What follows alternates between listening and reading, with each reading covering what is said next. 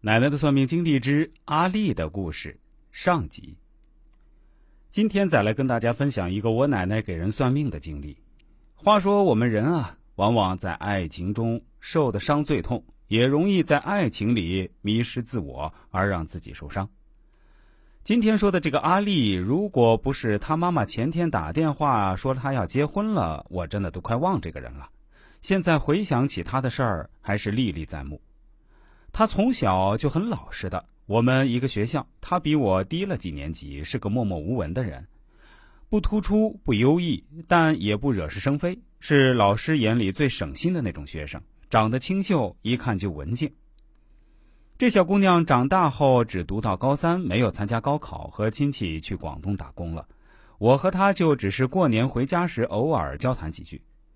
她是个对爱情充满了幻想的女孩子，读书时就特别爱看琼瑶的爱情小说。也许女孩子对爱情都想象的很浪漫、很温馨吧。在厂里打工的她，除了上班就是看言情小说。后来有个男孩子向她表白了，这是第一个向她表白的男孩。他羞涩的答应了，懵懵懂懂的年龄，怀着对爱情的憧憬，他把自己的全部真心都掏出来。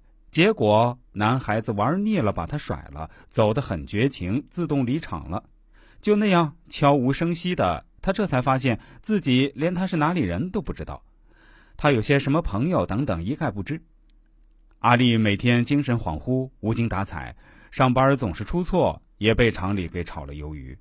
回到老家的他，在家里睡了几天几夜，也不出门，也不和人说话，傻傻的。他爸妈都要急坏了，找到我奶奶，彭婶儿，你给我家这傻姑娘算一个吧，这孩子到底怎么了，还能不能好了？奶奶说：“你别急，他这样子就是一时没想开。这孩子婚姻上有点波折，但是最终会找到他理想中的如意郎君的。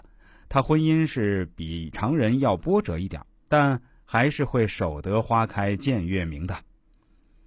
阿丽爸妈回到家后，也觉得安心不少，也就没有再追究他究竟发生了什么。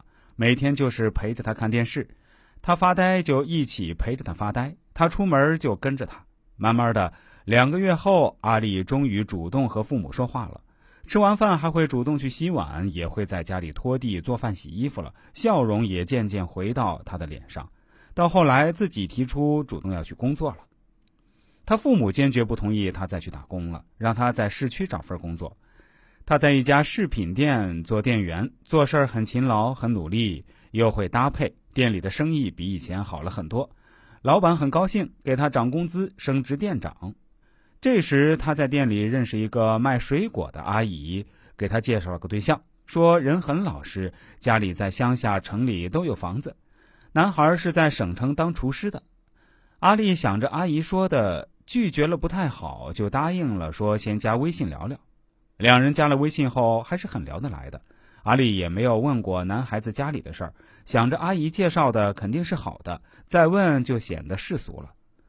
后来男孩子回来了，请他吃饭，再去公园走了几圈，阿丽觉得人还是挺踏实的，慢慢交往就更密切了。两人还去省城玩了几天。